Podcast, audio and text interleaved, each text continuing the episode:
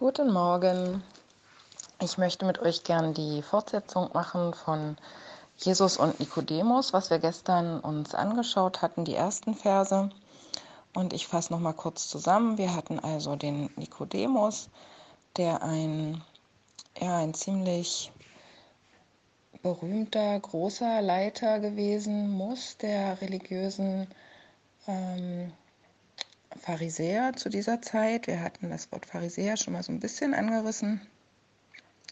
Und der kam zu Jeschua in der Nacht, äh, aber Jeschua tadelt ihn dafür nicht, äh, also dass er nicht genug Mut hat oder dass er jetzt nachts kommt, überhaupt nicht. Er ist bereit, mit ihm zu sprechen. Und er sagt ihm, dass er von, von oben geboren werden muss, wenn er in das Reich Gottes kommen möchte.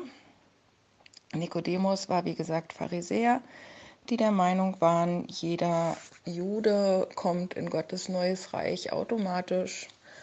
Und äh, es gibt da sogar eine Legende, die äh, Dr. Arnold Fruchtenbaum erzählt hat, dass die also gesagt haben, wenn jetzt durch einen bürokratischen Fehler im Himmel eben doch ein äh, Jude eine Strafe bekommen soll, oder die Gehenna heißt es ja im Hebräischen, äh, dann ist also Abraham, der steht direkt davor und äh, der korrigiert da jeden Fehler und reißt die da weg.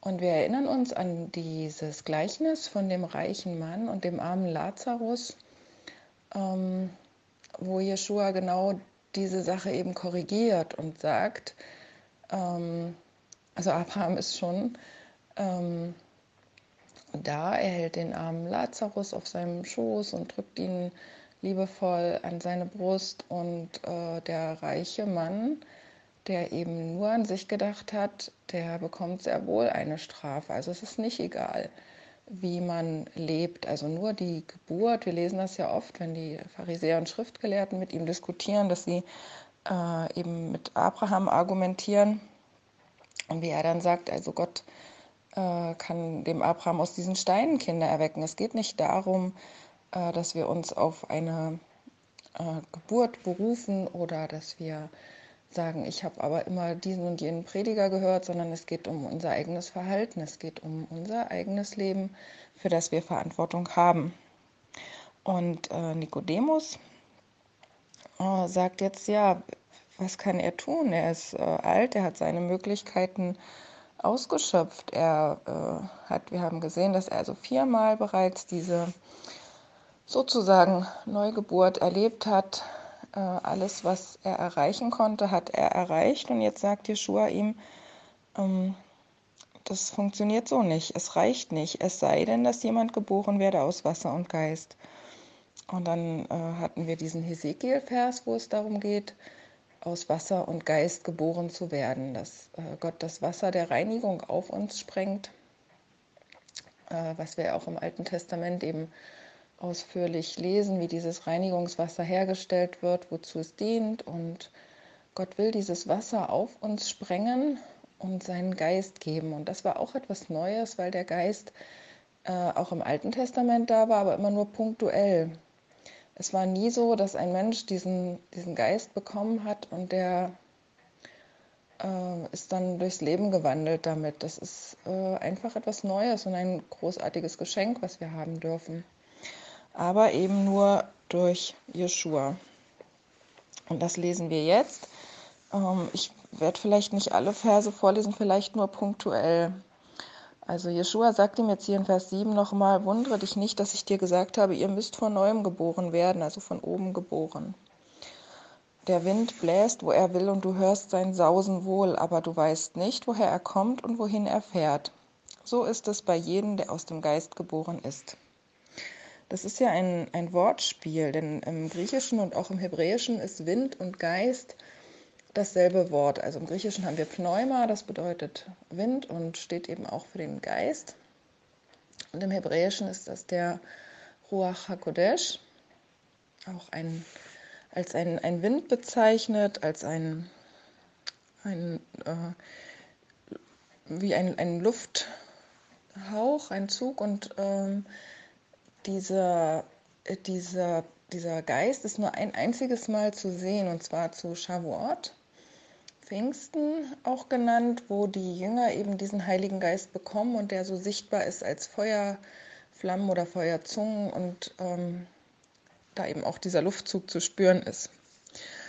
Aber normalerweise sehen wir den Wind ja nicht. Also Yeshua sagt dir, du hörst seinen Sausen oder du siehst eben, wie wir es jetzt hatten, abgeknickte Bäume. Du siehst die Auswirkungen.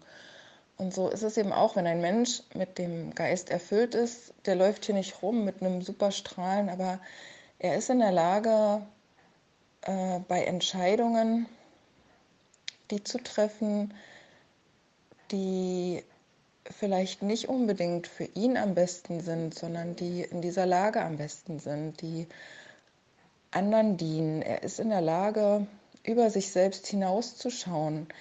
Er ist in der Lage, Gott zu gehorchen, auch wenn es schwierig ist.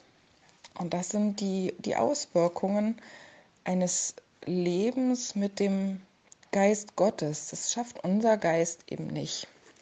Wir sollen aber auch aufpassen, so sagt es äh, Paulus im Epheserbrief, betrübt nicht den Heiligen Geist, mit dem ihr versiegelt seid für den Tag der Erlösung. Alle Bitterkeit, Grimm, Zorn, Geschrei und Lästerung seien fern von euch samt aller Bosheit. Seid aber untereinander freundlich und herzlich und vergebt einer dem anderen, wie auch Gott euch vergeben hat in Christus. Ich finde, das ist so, also für mich ist es immer so ein bisschen lustig. Äh, wir sollen nicht den Heiligen Geist betrüben. Im Hebräischen ist äh, Ruach HaKodesh eine weibliche, ein weiblicher äh, Term. Und ähm, als Frau sind wir schneller, ich stelle mir es immer so bildlich vor, ja, also wenn, wenn Lästerung, Bitterkeit, Grimm, Zorn, also Theater ist, da will man sich als Frau fernhalten. Da ist man, dreht man sich um sozusagen und geht. Und so ist das auch mit dem, mit dem Geist Gottes. Der, ähm, der mag dann nicht in der Nähe sein äh, wo solche Sachen stattfinden. Und darum sollen wir uns da versuchen fernzuhalten, sondern sollen versuchen freundlich und herzlich zu sein und eben nicht da so Drama und Geschrei und Theater in unserem Leben haben. Und ähm, das ist eben auch eine, eine Auswirkung, dass man das schafft, sich da so ein bisschen fernzuhalten, rauszuziehen. Und Nikodemus sagt, wie kann das jetzt geschehen, dass, dass man diesen, diesen Geist einfach hat? Und da hatten wir diesen Vers 10, den hatten wir hier schon. Bist du Israels Lehrer und weißt es nicht, sagt Jeschua zu ihm. Also wörtlich sagt er eben im Griechischen steht dieser bestimmte Artikel wirklich. Äh, bist du nicht der Lehrer Israels und weißt das nicht? Also er war schon einer der äh, bekanntesten, berühmtesten Lehrer, die es zu dieser Zeit gab. Und dann sagt er, Wahrlich, wahrlich, ich sage dir, wir reden, was wir wissen und bezeugen, was wir gesehen haben. Und da gibt es eine schöne Auslegung des Johannesbriefs von, jetzt muss ich mal nachgucken, ich hatte mir den extra nochmal rausgesucht, das ist Sir Edwin Hoskins, der hat einen Kommentar geschrieben und er sagt, die Erklärung finde ich eigentlich ganz schön, dass dieser Plural an dieser Stelle hier bedeutet, dass Jeschua von sich selbst und anderen Zeugen spricht, zum Beispiel von Johannes dem Täufer oder Abraham und Mose und allen, die eben diese Sachen bezeugt haben, die sie von Gott gelernt, gesehen und gehört haben. Und äh, dann sagt er, glaubt ihr nicht, wenn ich euch von irdischen Dingen sage, wie werdet ihr dann glauben, wenn ich euch von himmlischen Dingen sage? Und manches ist ja schon wirklich auch äh, schwierig. Und dann sagt er, und niemand ist gen Himmel aufgefahren, außer dem, der vom Himmel herabgekommen ist, nämlich der Menschensohn. Das ist auch wieder so ein Wort, was wir äh, schwer verstehen, wenn wir die Schrift nicht so gut kennen, wie der Nikodemus sie gekannt hat. Und zwar lesen wir in Sprüche 30, Vers 4. Wer ist hinaufgefahren zum Himmel und wieder herab? Wer hat den Wind in seine Hände gefasst? Wer hat die Wasser in ein Kleid gebunden? Wer hat alle Enden der Erde bestimmt? Wie heißt er und wie heißt sein Sohn? Weißt du das? Und dieses, also wer ist hinaufgefahren zum Himmel und wieder herab? Und Jeshua sagt hier eindeutig, es ist nur der Menschensohn. Und da haben wir also zum Beispiel, ähm, äh, haben wir da die Geschichte mit äh, Simson, wo den Eltern die Geburt angekündigt wird. Er ist hinaufgefahren und wieder hinab, er kam und hat den Eltern die Geburt angekündigt. Wer hat mit Jakob gerungen? Ähm, ja, auch wer hat die Tora gegeben? All diese Sachen werden uns im Neuen Testament eindeutig beantwortet, denn es wird uns gesagt, niemand hat Gott je gesehen. Also alle diese Erscheinungen waren schon der Messias. Und auffällig ist eben auch, dass nach seinem Namen gefragt wird. Sowohl Simsons Eltern fragen, ähm, Jakob fragt und die bekommen keine Antwort. Und Johannes fängt ja sein Evangelium an mit, äh, das Wort wurde Fleisch. Und auch in der Offenbarung schreibt er ja dann, äh, sein Name war das Wort. Er ist eben das, das Wort. Und wir lesen auch bei Johannes im Kapitel 5, äh, dass ihm eben das Gericht übergeben ist. Er hat ihm in äh, Kapitel 5, Vers 27, hat ihm Vollmacht gegeben, das Gericht zu halten, weil er der Menschensohn ist. Und Jakobus schreibt ja, einer ist Gesetzgeber und einer ist Richter. Also es ist alles Jeschua. Er hat das Gesetz gegeben, er wird danach richten und wir sollen uns danach halten. Und äh, hier sagt er dann, ähm, wie Mose in der Wüste die Schlange erhöht hat, so muss der Menschensohn erhöht werden. Er sagt, Gott äh, gibt, äh, Gott gibt eine Möglichkeit, Gott tut den ersten Schritt, er gibt die Möglichkeit zur Rettung. Das spielt ja auf die Geschichte in der Wüste eben an. Es gab eine Plage mit feurigen Schlangen, die die Menschen bissen vor allem die am Rand des Lagers waren. Und ähm, dann sollte Mose an einem Stab eine Bronzeschlange aufrichten. Und wer diese Schlange ansah, der wurde gerettet, der wurde gesund. Aber sie mussten diese Möglichkeit annehmen. Es, es hat nicht funktioniert, wenn sie gesagt haben, ich zeichne eine Schlange in den Staub oder ich hänge mir eine Kette um mit einer Schlange dran oder ähm, irgendeine Möglichkeit, die die Menschen genommen haben. Nein, sie mussten diese Schlange ansehen. Sie mussten wirklich das annehmen, was Gott ihnen anbietet. Und dann wurden sie gerettet. Und genauso sagt Jeshua, so muss der Menschensohn erhöht werden, damit alle, die an ihn glauben, das ewige Leben haben. Das ist die Möglichkeit, die Gott jetzt gibt. Gott schickt den Retter und er will uns ewiges Leben geben. Und wir müssen diese Möglichkeit annehmen, wenn wir das ewige Leben haben wollen. Gott hat seinen Sohn nicht in die Welt gesandt, dass er die Welt richte, sondern dass die Welt durch ihn gerettet werde. Sein erstes Kommen galt allein dafür, diese Möglichkeit zur Rettung zu schaffen. Und wir leben noch in dieser Zeit, wo, es, wo wir diese, diese Möglichkeit der Rettung haben. Wir können einfach noch darauf gucken und es annehmen. Wer an ihn glaubt, der wird nicht gerichtet. Wer aber nicht glaubt, der ist schon gerichtet. Das ist das Gericht. Also wir merken hier, es gibt eine Unterscheidung. Das Licht ist in die Welt gekommen, aber die Menschen liebten die Finsternis mehr als das Licht. Die wollten also weiter ihre Sachen so machen, wie sie das gerne haben.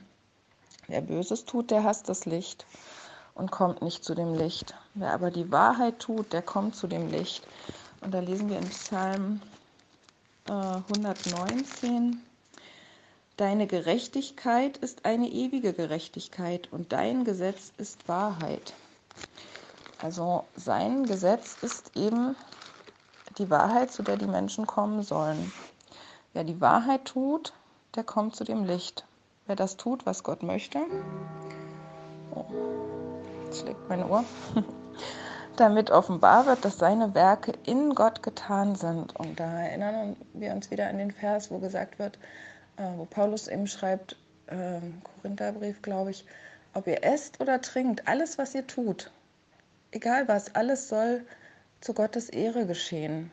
Dass wir in allem eben wirklich unsere Werke in Gott tun. Und das ist äh, ein Lernprozess.